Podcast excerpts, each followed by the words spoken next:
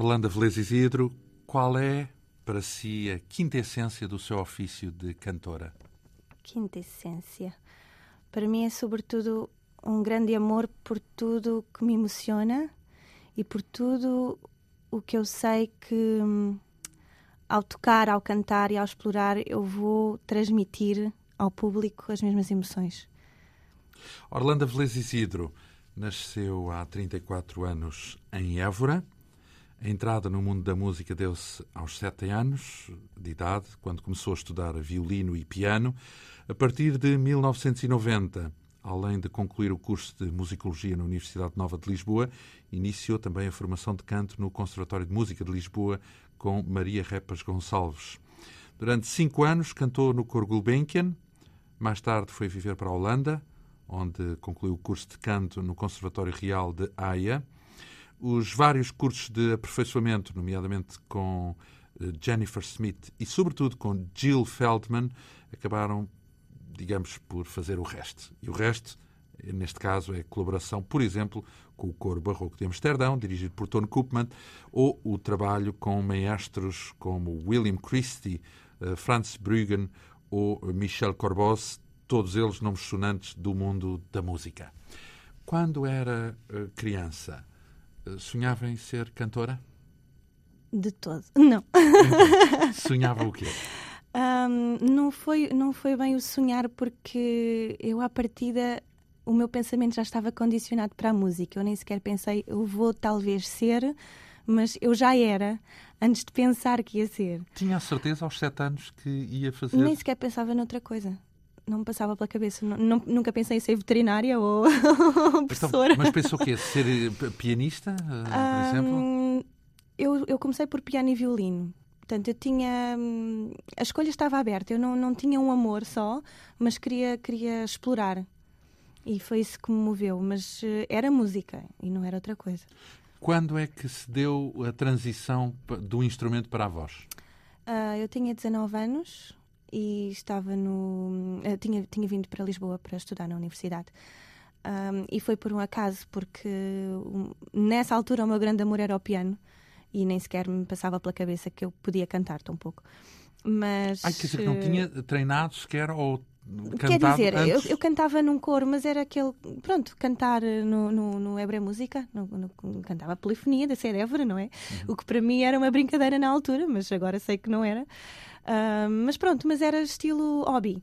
Considerando um hobby, um uhum. coro amador, uh, mas sem, sem grande projeção. Para mim, não tinha nenhuma projeção para o futuro. Tinha muito mais, nessa altura, a imagem de, de pianista. Sim. De vir a ser pianista. Absolutamente. E, um grande amor também para, pela musicologia, daí ter, ter, ter vindo para, para Lisboa. Mas, entretanto, faltavam-me disciplinas, acabar as disciplinas teóricas no Conservatório. E fui para o Conservatório de Lisboa e para acabar as disciplinas teóricas eu precisava ter um instrumento. Entretanto, eu já tinha acabado o curso geral de piano, estava no último ano do curso geral de violino e não queria comprar mais nenhum instrumento. Ai, foi por falta de dinheiro? não, foi só por desinteresse. Assim, eu não quero comprar outro instrumento, não, não, não, tenho, não tenho esse objetivo. Por isso, que tal explorar aquele que eu já tenho? E pronto, e acaba as teóricas e já está. Portanto, então, mas aí... a ida para o canto foi só para acabar as teóricas. Então, mas eh, temos uh, o canto, mas ainda não quer dizer que depois a opção pelo canto fosse total não de todo. Aí foi só só então, eu tenho depois... que acabar as teóricas e pronto faz e, e começou a cantar correto? comecei a cantar. E mas depois o que é que se deu só para que... dizer não quero o piano é isto hum, entretanto abriram audições para o Coro Gulbenkian. E eu estava, era aluna do mestre Jorge Mata na universidade e o maestro, pronto, tínhamos uma disciplina de coro e o mestre sugeriu, por que não Orlando? Jorge Mata é um dos mestres adjuntos mestre... do Coro Gulbenkian. Sim, sim, desculpe. Sim, sim. uh, e eu pensei, pronto, vamos lá nisso. Mas sempre muito, um ânimo muito leve. Entretanto, entrei, entrei logo para elemento efetivo. Portanto, a partir daí houve um clique na minha cabeça. Eu pensei: espera lá, isto realmente, se calhar, está aqui a chave. Deixou de tocar piano nessa altura? Um, sim, portanto, eu já só tocava por prazer, porque eu, entretanto, tinha acabado o curso geral e não, não, tinha, não tinha continuado. Esse, o só, aí é que me meteu a impressão: só tocava por prazer. Isso quer dizer que não, não, chega, não, não chega, tem que Ah, Tem que haver aí um, Sim, sim. um dever E de também ofício. com, com a musicologia não, não era possível conciliar um estudo de um instrumento requer, desculpem os cantores, mas um instrumento requer muito mais estudo do que, do que o canto, muito mais horas de dedicação. Ah, portanto, era impossível Porque conciliar agora, ciências musicais. alguma razão específica? O canto é fácil? É mais, está mais O canto não é fácil, mas não se pode estudar tantas horas. O instrumento é muito frágil. para não estragar a voz. Isso. Uh, p- Pode-se estudar na mesma sem ser propriamente, digamos, em mesa voce, digamos E assim. pode estudar só a ler a partitura. Portanto, quando temos que decorar uma, uma partitura, basta olhar para ela e pronto. E, e- E o que é que cantar tem que o piano não tem? Hum, silêncio. É o silêncio? Não, o, o cantar hum, e vem, vem de acordo com a resposta que eu lhe dei primeiro à quinta essência. O cantar para mim está muito mais ligado à emoção. Eu não conseguia tirar a mesma emoção do piano ou do violino. Estamos a falar só na interpretação ou também ao ouvir também A atinge? interpretação, sobretudo. Quer dizer que, como ouvinte, pode atingir o mesmo grau Sim, de sim, sim, emoção absolutamente. com os instrumentos. Mas, Como hum, intérprete, não conseguia. digamos que conheceu- passou a conhecer-se melhor, então, Sim. com o canto, digamos assim. E é E muito o- perigoso. E- é perigoso. O que é que descobriu? O que é que descobriu? eh, Que, que faceta descobriu que a possa ter surpreendido? Libertou-se? É mais isso, é uma, uma liberdade, poder exprimir sentimentos que não podia antes. Mesmo, mas ex- exagero de sentimentos, o que eu acho que eu, eu não conseguia atingir no piano ou no violino. Exageros. Sim. Quer explicar um pouco melhor? Ahm, o poder quase chegar ao limite de lágrimas, de riso, não poder, claro, durante o canto, não é? Mas é quase poder tocar no, no extremo, na fronteira. Portanto, a intensidade é maior por, por percorrer todos esses Sim.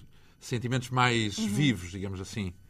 Hum, hum, hoje, eh, isso implicou sempre, eu ia dizer, hoje só canta música clássica, ou melhor, isso implicou sempre apenas a música clássica ou alguma vez se aventurou noutras áreas? Não. Imagino, música brasileira, por exemplo. Não, não, não. Nem na desportiva? Não, nem na desportiva, não. Quer dizer que toda a sua, todo o seu universo musical foi sempre estritamente erudito. Sim. Não, como ouvinte também.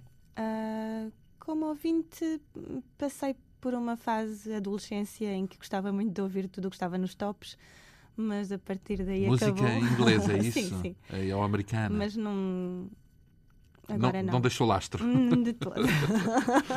Hoje imagino então que é, é, digamos, avessa a essa. Não sou Essa- avessa, mas não procuro.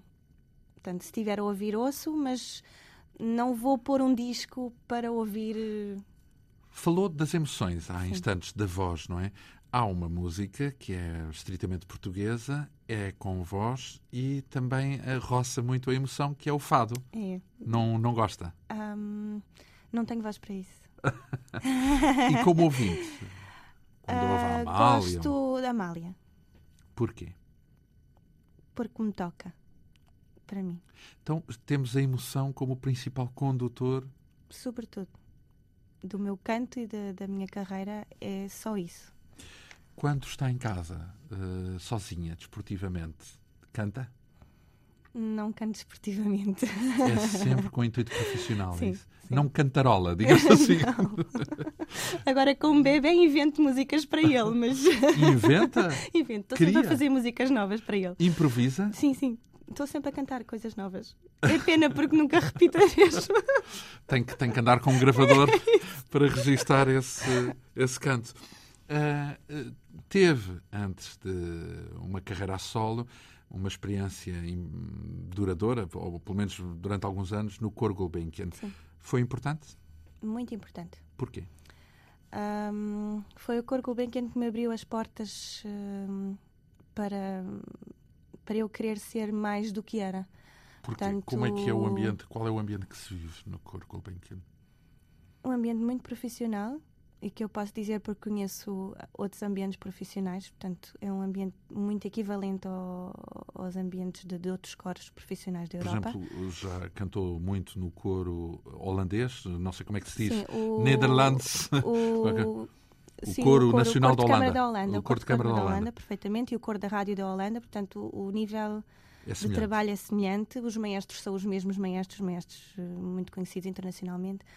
Um, e também o Coro Gulbenkian fazia turnés magníficas, e ainda faz, penso, agora não, não sei, mas um, que me abriram que me abriram os campos, que, que mostraram salas, eh, salas de concerto por toda a Europa, também Japão, América. E hum, tudo isso me foi abrindo, não sei se portas, mas pequenas janelas e dando muita curiosidade naquilo que poderia estar para além do Coro Gulbenkian e para além de Lisboa e de Portugal e que eu queria descobrir. Então, mas havia, era ao nível dos outros, mas havia algo mais fora para descobrir. Sim, sim. O que é que encontrou, por exemplo, quando foi para a Holanda, o que é que Sim. encontrou na Holanda que não podia ter em Portugal? Ah, muito mais respeito pela arte, ah, pela música. Estamos a falar do canto. público ou da institu das Ah, instituições. estamos a falar de tudo, instituição. de tudo. Digamos que a Gulbenkian não respeitava A, suficientemente, a Gulbenkian respeita, mas só existe a Gulbenkian. genericamente, é isso. Falamos de respeito, estamos a falar de quê? Estamos a falar de, por exemplo, a dizer que sou cantora e não me perguntarem qual é a minha profissão. Portanto, digamos que na Holanda entendem imediatamente que é um ofício, que é uma sim, profissão. Sim. e estamos a falar de concertos, tudo o que é concerto. Onde, onde é que isso aconteceu? Só por curiosidade. Ou seja, onde é que diz Ah, mas acontece muitas vezes aqui, em Portugal. Muitas vezes mesmo. dos géneros, responde cantor e, e- dizem-lhe isso é nas horas livres, mas o que é Ah, que não, faz em mas O concreto? que é que faz para ganhar a vida? Portanto, é, é o comentário geral.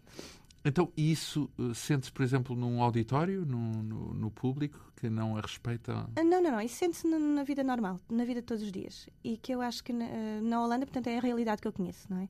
Ahm, que na Holanda eu posso dizer que sou cantora na padaria ou no talho e vai tudo dizer, ai, mas onde é que canta? E eu digo, canto com este e aquele, ai, mas isso é fabuloso porque eu fui a este concerto e o outro. Portanto, as pessoas estão muito mais ah, voltadas para, hum, para a arte, para a música, para a pintura, as- ah, para os museus. Eu vejo imensa gente a ver tudo o que é museus, exposições. Portanto, e é um país que eu sinto que onde eu posso estar eh, serena naquilo que eu faço e não justificar, ah, eu sou cantora porque quase tenho que pedir desculpa porque sou artista. Digamos que é prezada pelas pessoas, Sim, sim. é É, é- é, hum, respeitada. sim, sim, é uma profissão normal. Hum, Por outro lado, eh, não vive lá o tempo todo. Não. Porquê? Eh, Se não, enfim, sem entrar em, em motivos pessoais. Portanto, sendo um país, dito de outra maneira, Sim. sendo um país de onde se sente tão bem, Claro. o normal era que. Para além de, de motivos profissionais, porque também tenho grupos com que, com que trabalho aqui em Portugal, há muita falta de sol. Na Holanda. Sim. há falta de sol, há falta da comidinha portuguesa, que é excelente. E Não se tenho- habituou à comida holandesa? A comida holandesa é inexistente. Ah, e tenho muitos amigos aqui, por isso, a família. Portanto, E o público? V- varia muito, muda muito de um país para o outro? O público português, do público holandês, nas salas? Hum, não, o público não varia, mas há muito mais público ah, em, em tudo que é todo o tipo de concertos. Portanto, quer seja Na um pequeno Holanda. ensemble, sim, pequeno ensemble, uh, orquestras internacionais, tudo tem o seu público e faz com que exista muito público em todos os concertos. Portanto, qualquer tipo de música, tipo de ensemble, quero dizer, a música é sempre a música erudita que eu faço, mas qualquer tipo de ensemble é bem-vindo e as pessoas estão lá e estão interessadas. Portanto, há muito, muito- muita procura. Ora, nós estamos aqui a falar com alguém que vive da voz, que tem, cuja profissão, para o, pegarmos no, no tópico imediatamente anterior, a profissão é cantora. Uh, vamos ilustrar um pouco dessa, dessa sua atividade, desse seu ofício, chamemos-lhe assim. Uh, por acaso tinha aqui alinhado uma parte, uma, uma sinfonia com um disco que é muito recente, com um dos nomes, de resto, que consta com especial brilho no seu currículo, Tone Koopman. Daqui a pouco vamos saber como é trabalhar com Tone Koopman, que é uma das estrelas do- da música barroca à escala mundial, mas eh, queria que fizesse a apresentação de um destes segmentos de, de música, eh, à, à- sua escolha, naturalmente, porventura eh, num- neste primeiro ou no segundo disco. faixa 25. Eu, muito bem. Então vamos colocar esta faixa. Quer fazer as apresentações já agora? Portanto, isto é do último disco do Amsterdam Baroque Orchestra and Choir, dirigido pelo Ton Koopman. Dedicado a Buxtehude? De Buxtehude, porque agora passamos a gravar as obras de Buxtehude. É um Já dos acabaram... nomes que vai ser celebrado ao Acabou longo o projeto de cantatas uh, de Bach e agora começa-se o Buxtehude. E é sobre, uh, esta obra é o julgamento final.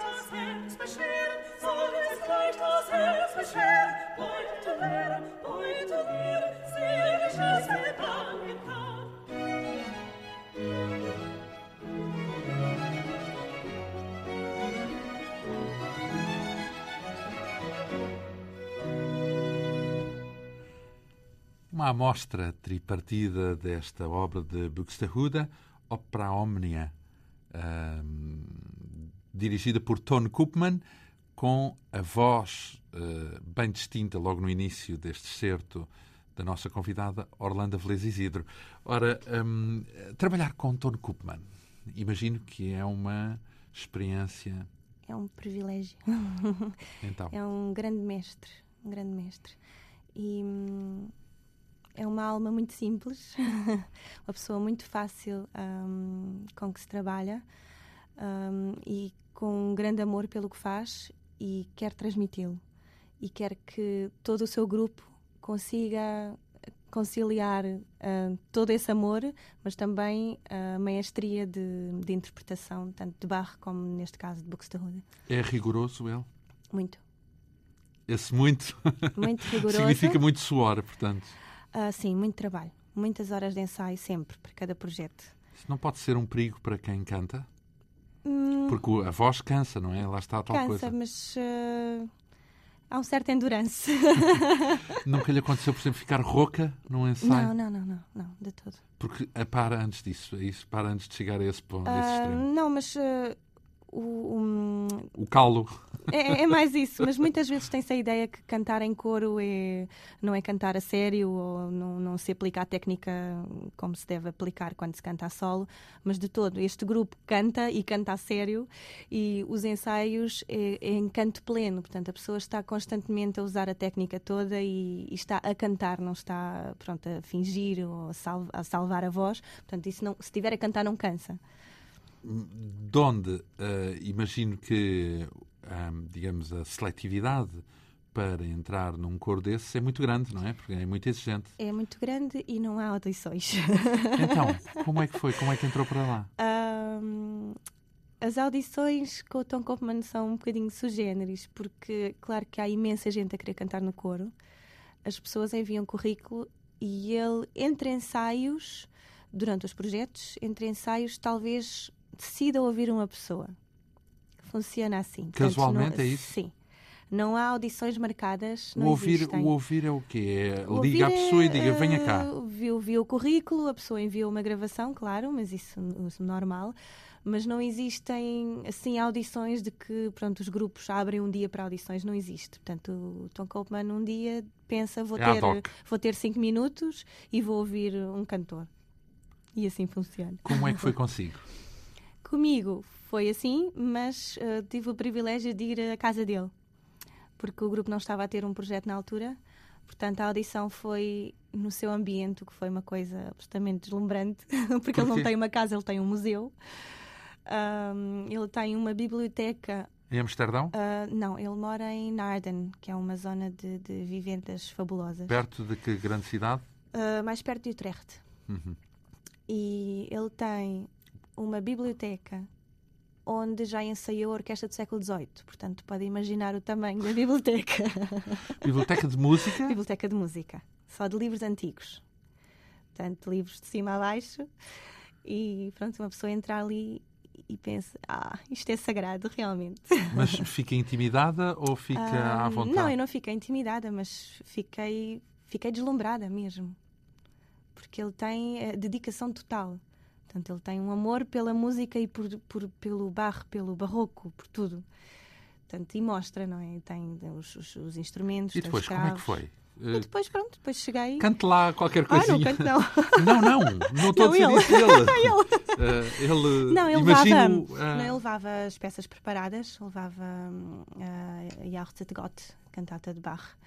Hum, levei essa cantata e depois trabalhámos na cantata. Portanto, eu cantei a primeira área e ele disse: Ah, então vamos lá agora trabalhar. Trabalhar isso, significa trabalhar- com cravo, ele está trabalhar ele- ele próprio, ah, ir ao cravo, portanto já não era o- a acompanhadora, a cravista, mas sim ele disse: Sim, senhor, vamos lá trabalhar um bocadinho na área, ou seja, de repente o cravo parecia uma orquestra.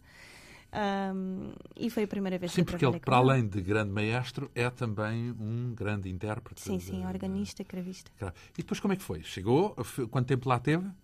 Hum, 20 minutos, meia hora, o que é excelente. Ai, é Para uma audição é excelente. É muito tempo, é isso? Quer dizer que um maestro tira as suas ilações normalmente em muito menos tempo do que isso, em três tempos. Uma audição é de 5 a 10 minutos. Ora, e chega eh, para avaliar. Tem chegado. Parece que sim, não é? Então, e depois como é que foi? Depois disse, está contratada, é isso? Não, não, não. E depois disse, pronto, muito obrigada e vai receber a resposta, claro. E depois recebi. E a tinha resposta sido aceito, foi? Tinha sido aceito no grupo. E depois, como é que foi a entrada no grupo? É, imagino que é a primeira portuguesa que toca, que canta. Sim, sim. É muito cosmopolita o grupo? Muito, muito, muito. O grupo é hum, completamente internacional. Portanto, o, o coro tem holandeses, claro, também já agora era melhor, uh, mas tem muitos ingleses, uh, tem uma, uma, espanhola, uma portuguesa, eu, uh, tem vários belgas e a orquestra ainda é mais internacional. A orquestra tem gente de todo o mundo. Significa que entrou numa espécie de um microcosmos Sim. num mundo em no ponto mundo. pequeno. Sim, sim, sim, sim. Foi importante? Muito importante. Porquê? Esse ainda foi mais importante. Então porquê? um, porque o nível é muito bom, o nível é excelente. Contacta-se com os melhores instrumentistas do mundo barroco. Uh, Vai-se aos melhores festivais. Conhecem-se os melhores intérpretes. Portanto, esse, essa foi a grande porta. Digamos que foi um patamar superlativo. Sim, e continua a ser. Continua a ser. Quer dizer que não, não tem fim, é isso? Essa aprendizagem? Um, a aprendizagem não tem fim, não. Mas o deslumbramento uh, tem uma espécie de um fim sem, sem o ter, porque eu já estou naquele nível. Portanto, é mais um. Já não tenho tanto deslumbramento, mas tenho muito respeito por todas as pessoas que estão à minha volta e todas as pessoas que fazem a mesma arte que eu.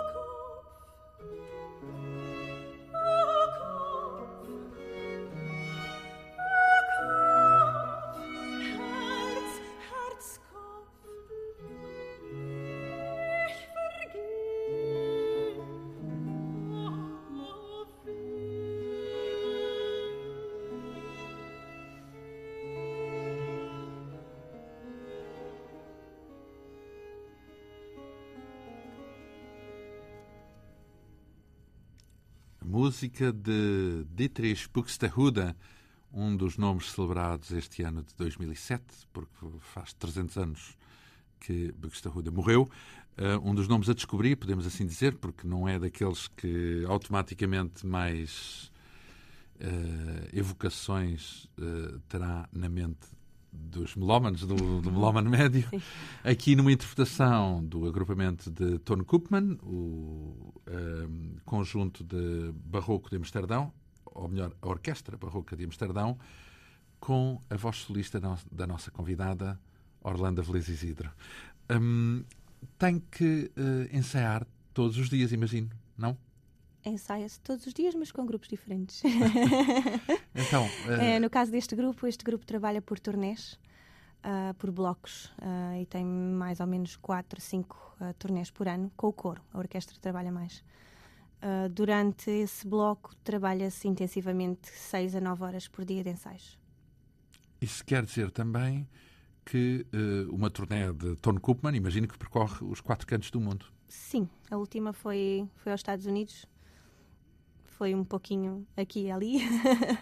Cansativo. Muitos concertos. Foi, é muito cansativo. É muito cansativo porque, sobretudo, tem que se estar um, bem para poder fazer um concerto, depois fazer várias horas de, de, avião e aeroportos que agora estão bastante difíceis. São muitas horas à espera, mas depois à noite a pessoa tem que estar preparadíssima para, para, para cantar um concerto. Ora, um, para além de Tony Koopman, uh, conheceu outros nomes sonantes da direção de orquestra e da direção de coral também. William Christie, por exemplo. Há poucos anos tivemos a ocasião de escutar aqui com o Jardin des Voix, uma espécie de uma de uma representação teatral ao mesmo tempo uh, também vocal, digamos assim, cantado e representado. Como é que é essa experiência? Como é que foi parar entre aspas às mãos de William Christie? Um, eu já lá tinha ido parar antes, em 98. Um, portanto, ao festival um, Ambroné? Uh, Ambroné, sim. Um, em que se fazia uh, audições em todos os conservatórios para um, estudantes que queriam fazer um aperfeiçoamento a nível de música barroca. E eu fui parar em 98 à, à escola de Ambroné, onde conheci o William Christie pela primeira vez. Entretanto. Porque ele, apesar de ser norte-americano, é muito fã. Ele é francês, ele já, já Ou já adquiriu. pronto, é de origem norte-americana, mas totalmente vocacionado para, para, o, para o barroco francês, sim, sim, para a música barroca. E entretanto, cruzei-me com ele uh, de novo no, uh, no concurso de canto barroco em Chimay e depois fiz. Onde a Orlando obteve o terceiro lugar? Uh, terceiro. e depois fiz audições sobre a existência de, desta escola, o Jardin des Voix, que foi o primeiro ano que eu fiz. Uh, fiz audições e, e entrei. E Essas essa foi a grande surpresa. Essas audições também foram a um nível muito exigente? Muito, muito exigente. Uh, e sei que cada vez mais é mais exigente e cada vez mais há mais uh, cantores a quererem participar. Quando eu fiz, eh, foram 175 cantores, mas Para sei que tem vindo lugares? a aumentar. Oito. Uh, qual foi o segredo, digamos, treinou imenso brutalmente antes de lá ir, é, está na natureza da voz, digamos, qual é o principal trunfo de um candidato que ocupa, que acaba por... Eh, Versatilidade, sobretudo. Portanto, tem que demonstrar que faz repertório diversificado, é isso? Sim, sim. Dentro da música barroca, dominar os estilos inglês, italiano, francês e alemão. Portanto, poder. Uh, vai a todas, digamos é assim. Não é testada noutros repertórios uh, clássico, por exemplo, do repertório clássico, ou repertório até contemporâneo, não, ou, ou não. romântico, por exemplo? Não está condicionado mesmo para repertório barroco e, e já é muito. Porquê é que não existe esse cruzamento? Portanto, é raro, de facto, ver vozes que façam barroco e depois façam também, por exemplo, o romântico. Isso sim. Uh, são, são mundos completamente diferentes. São aproximações diferentes da música. A técnica será a mesma, mas pede-se algo diferente da voz. Então, mas, por exemplo, no seu caso, nunca experimentou o repertório romântico? Não gosto. Não gosta? não gosta de ouvir ou não gosta de. Não gosto de fazer. Eu não me importo de ouvir eh, Schubert, Schumann, não me importo nada. Mahler, adoro Mahler, mas não me toca no coração quando faço. Toca quando ouve, ou não? Sim. Ou nem isso? Sim, sim, sim, sim. mas não a fazer. Não, fazer não me diz nada. Então quer dizer que te, teve que fazer um caminho para descobrir, apesar do seu gosto, ou independentemente do seu gosto? Sim, foi-se formando, claro. Mas isso forma-se no conservatório, por exemplo, em, em Haia. Temos a possibilidade de abranger todo o tipo de repertório. Portanto, há uma grande vocação para a música contemporânea. Eu fiz, fiz vários, vários projetos. Muita vocação para E gostou? Uh, gostei. Não me importo de fazer, sim. Mas pronto. Esse Faço mas porque pronto tenho- é o quê? Faço porque a música, porque a música contemporânea ah, toca no meu outro ponto que, que me faz fazer coisas, que é o desafio. Portanto, eu gosto muito de ser desafiada para o difícil e fiz projetos bastante. Puxaram bastante por mim. E hum, os compositores de música contemporânea, muitos, têm a tendência para usar extremos. Portanto, os extremos da voz, por exemplo, são tocados. E eu, como tenho um, um âmbito muito grande, ah, claro que muitos compositores quiseram escrever para mim e eu andava lá nos, nas minhas mais altas notas. Ah, não, mas esse, esse foi um projeto bom. Mas, por exemplo, ah, a nível de lead, a escola de AI é muito vocada para lead. E não foi por isso que eu fui para o lead. Portanto, eu, eu fiz lead, fiz, fiz hum, portanto, os, os recitais de, de, de conservatório, que fiz várias melodias. E percebeu por onde é que estava Sim, percebi que não gostava de todo do que estava a fazer. E que não sentia, não sentia aquelas palavras, não sentia o texto, não sentia a música. Portanto, se há tanta música para fazer, para que fazermos aquilo que não, que não nos toca? E aquilo que me tocava era, é, é o barroco e vai continuar a ser. Uh, se bem que também se movimenta um bocadinho na área da música contemporânea. Será sem, sem emoção, é isso? Ou o que é que falta? Hum, é diferente, é pelo desafio mesmo. É pelo desafio que eu gosto da música contemporânea. Significa que não lhe toca propriamente? Não me toca no coração, não. Ora, o William Christie, estávamos a falar porque eh, acabou por eh, entrar para o Jardin des Voix, depois teve aí uma outra tarefa que é a representação. Sim. Como é que foi essa experiência de cruzar quase, quase ópera, não é? Num sentido de teatro cantado. Hum, eu já tive, já tive algumas experiências de palco e volto outra vez ao conservatório onde tínhamos aulas eh, de, de cena. Portanto, é algo muito, muito natural. E a música barroca é uma música muito teatral, que pede.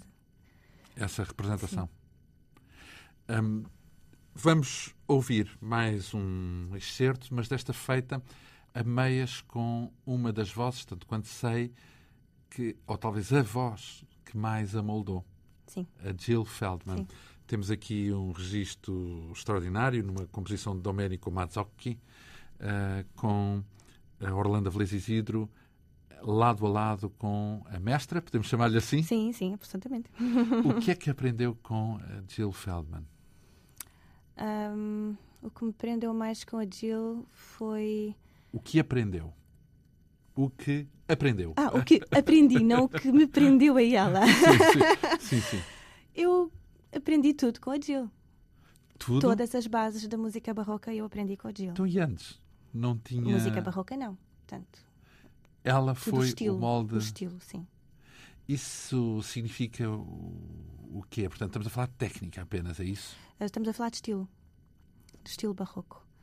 Ahm, não É- consigo é, dizer não, o mais melhor nada é ouvir. do estilo. Sim, é isso. O melhor é ouvir. Vamos então ouvir este dueto, podemos assim dizer, de eh, Orlando Velez Isidro com Jill Feldman. Já agora, eh, para nos ajudar a identificar a voz, quem é que começa? Qual é a primeira voz que ouvimos?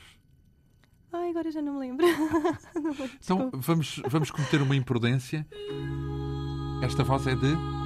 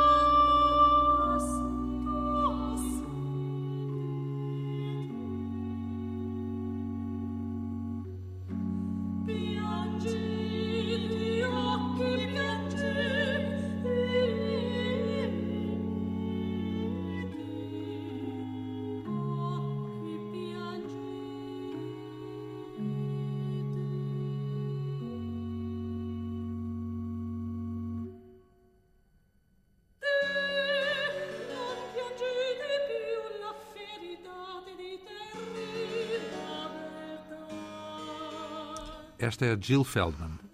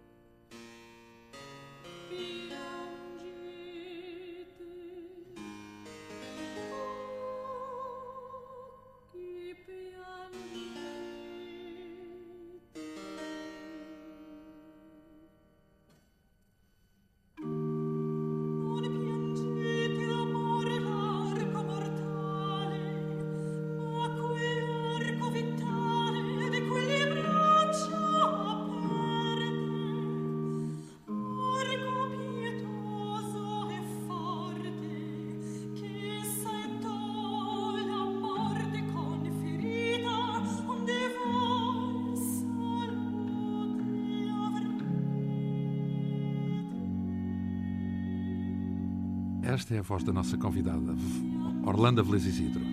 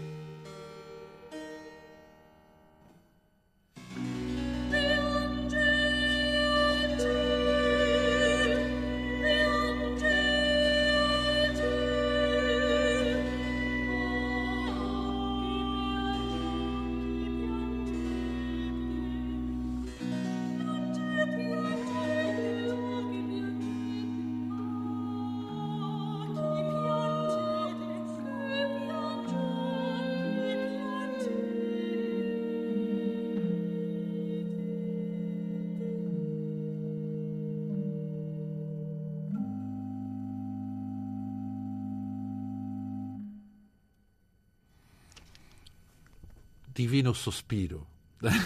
é o que me ocorre aqui com esta música É, sim, senhor, é um divino suspiro. que nos, que nos leva, que nos eleva para as alturas. eh, uma- um disco inteiramente dedicado a Domenico Mazzocchi. Eh, antes de mais, é um daqueles compositores que não está nos escaparates da, da- da música, mas que tem eh, momentos absolutamente sublimes e, sobretudo, também por a ação de- de- dos intérpretes, neste caso Gil Feldman e a nossa convidada Orlando Velez Isidro. Hum, é melhor cantar a solo, ou melhor, sente-se melhor a cantar a solo ou em grupo? Igualmente. Igualmente bem. A experiência é semelhante ou é Ah, distinta, são, mas são experiências diferentes, mas em grupo faz-se música de grupo e joga-se com as energias de todos. E a solo estamos encarregues nós próprios da nossa própria energia e da nossa emoção. o que é que, eh, qual foi a circunstância onde gostou mais de exercer o seu ofício? Foi em coro? Foi em Ensemble, é ensa- grupo. grupo? E qual? Porque temos muitos. Temos muitos. Ahm, Música temprana, por exemplo. É um agrupamento que tem. é um agrupamento que tem características totalmente diferentes Não, dos outros. Tocam música sul-americana, Música sul-americana barroca.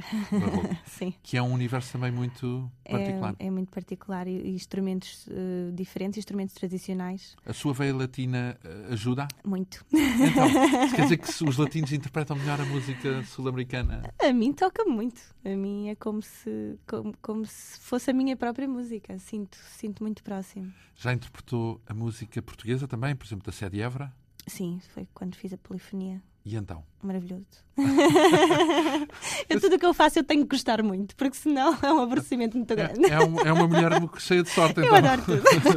Ora, eh, por exemplo, com o Quinteto Cassiopeia.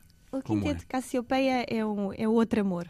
Então, É um outro amor. Ah, o quinteto existe desde 99, portanto já, já me está no sangue. antes de mais, como é que é essa experiência dentro do, do Cassiopeia? O Cassiopeia é um quinteto vocal. Portanto, quinteto só de cantores, Sem instrumentos? sem instrumentos. Muda tudo, se não havendo Ah, instrumentos? Não, não muda nada. muda é mais a responsabilidade de manter a afinação. E sim, isso é um trabalho árduo que temos tido. Ah, porque não temos uma ajuda de, de instrumentos para nos dar Nem um diapasão no início? Sim, sim, o diapasão tem que lá estar, não é? Mas não há um baixo contínuo para nos dar uma, uma base Uma harmónica. referência. Ah, o quinteto gosta de coisas difíceis. Ah, e o quinteto meteu-se num projeto que estamos quase a acabar. Acabamos em dezembro, o projeto da gravação dos seis livros de madrigais do Gesualdo, que é um compositor muito peculiar. Ah, neste momento ah, estão lançados Peculiar quatro é discos. capaz de ser pouco para É aquilo muito que há a dizer. pouco, porque é, é que não temos tempo de todo para falar sobre o Gesualdo. Gesualdo era uma, uma personagem completamente fora do tempo dele, Excêntrico. totalmente excêntrico e que se reflete... falar musicalmente e em musicalmente pessoa, e pessoa, historicamente. Sim, sim 100% excêntrico. Ah, cuja excentricidade se mostra na música. Isso implica também uma interpretação excêntrica? A interpretação não é excêntrica, não é preciso ser excêntrica porque já está tudo escrito. Significa que a fidelidade, a regra da fidelidade, Fidelidade ao compositor, sim. E o que é que teve de eh, particularmente apaixonante? Essa... Eu vou eh, colocar aqui um bocadinho da música de fundo, porque temos poucos minutos de entrevista, mas temos que ouvir um bocadinho.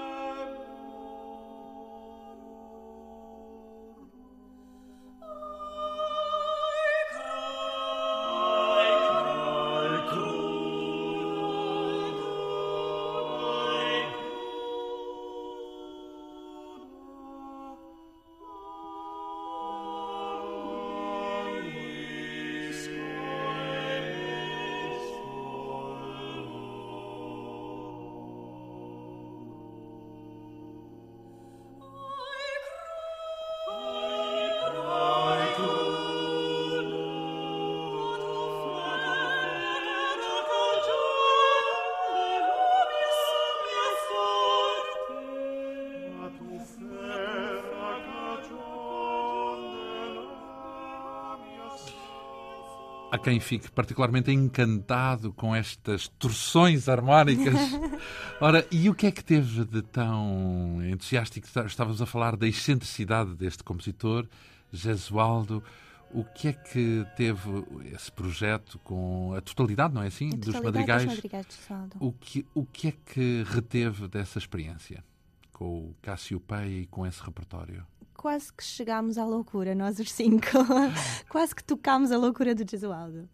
Porquê? Isso nota-se em quê? É um repertório muito difícil. Ahm, é, é muito retorcido. O, o texto é retorcido. O texto não é tão retorcido, mas ele faz com que o texto fique retorcido.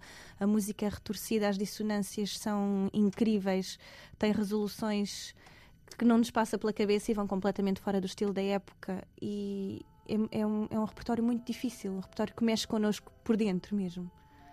Uh, depois temos ainda outros, uh, outras experiências, como por exemplo o Divino Suspiro em Portugal. É, o Divino Suspiro é o, Para matar saudades do país. é para suspirar. o Divino Suspiro, então, é o, é o grupo onde eu sou solista. Um grupo que tem, tem outros programas, para além dos programas que faz comigo, claro. Mas é um, um grupo que faz, sobretudo, repertório português, repertório barroco português, compositores portugueses, como, por exemplo, ah, do Francisco António de Almeida, que foi a cantata que eu fiz no festival de, no CCB, ano passado, na Festa da na Música. Festa da. Música.